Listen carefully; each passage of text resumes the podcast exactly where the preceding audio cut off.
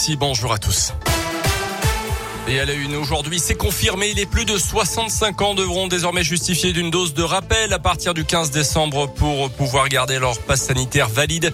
Principale annonce d'Emmanuel Macron hier face aux Français, une trentaine de minutes de discours pour mettre en quelque sorte la pression sur les plus âgés pour qu'ils se fassent donc injecter cette fameuse troisième dose.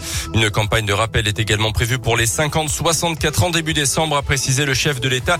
Message semble-t-il entendu puisque 100 000 prises de rendez-vous ont été enregistrées hier sur le site Doctolib eu en une heure après l'allocution du président, contre 80 000 au total la veille. Pour le reste, pas grand-chose à se mettre sous la dent, hormis une réforme des retraites repoussée à l'an prochain et la construction de centrales nucléaires.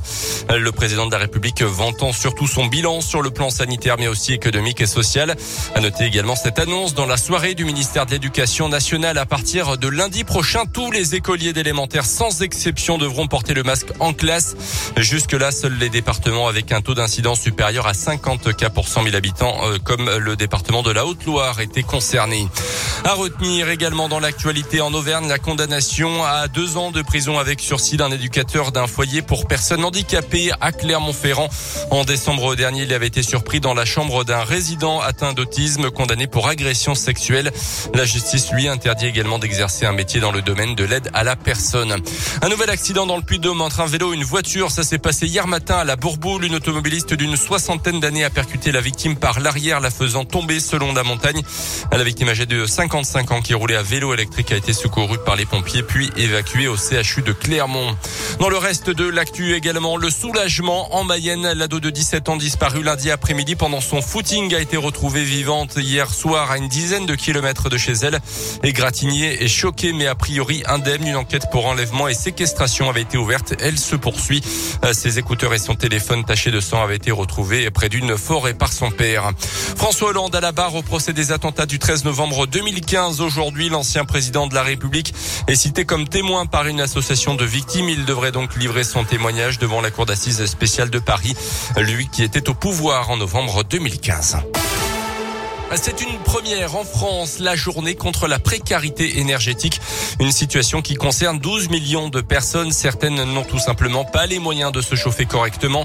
D'autres vivent dans ce que l'on appelle des passoires thermiques, un problème qui touche donc environ un Français sur cinq. Cette journée, c'est avant tout pour sensibiliser la population, mais aussi les pouvoirs publics.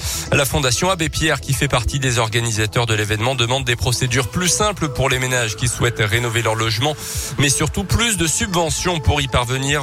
Brossard fait partie de l'agence régionale de la Fondation Abbé Pierre. Comment faire pour mobiliser ces subventions? De quel montant euh, on va pouvoir bénéficier? Faire face au reste à charge? Et puis surtout, nous, ce qu'on constate, c'est que les ménages les plus démunis, en fait, qui peuvent être propriétaires de leur logement, notamment dans certains territoires de notre région, des ménages dans le rural qui sont propriétaires occupants de maisons euh, mal isolées, dépourvues de ventilation, dépourvues de postes de chauffage adaptés. Pour ces propriétaires, il faut absolument augmenter la part de subvention parce qu'aujourd'hui, en fait, un propriétaire, il a des travaux qui vont aller jusqu'à 50 000 euros pour une rénovation de sa passoire énergétique et s'il n'y a pas les aides en face, il pourra pas faire ses travaux en fait et il restera en difficulté.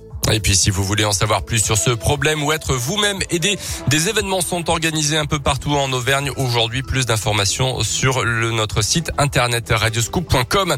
En foot, retour à l'entraînement hier pour Renault à Clermontois après la claque subie euh, sur le terrain de Saint-Etienne en Ligue 1. Un match amical est prévu contre Châteauroux, le sixième de national, demain après-midi. Et puis en basket, la victoire était toute proche hier soir pour la Jave sur le parquet de Nancy, mais ce sont finalement les locaux qui l'ont emporté 78-76. Vichy Clermont est 11e de Pro B.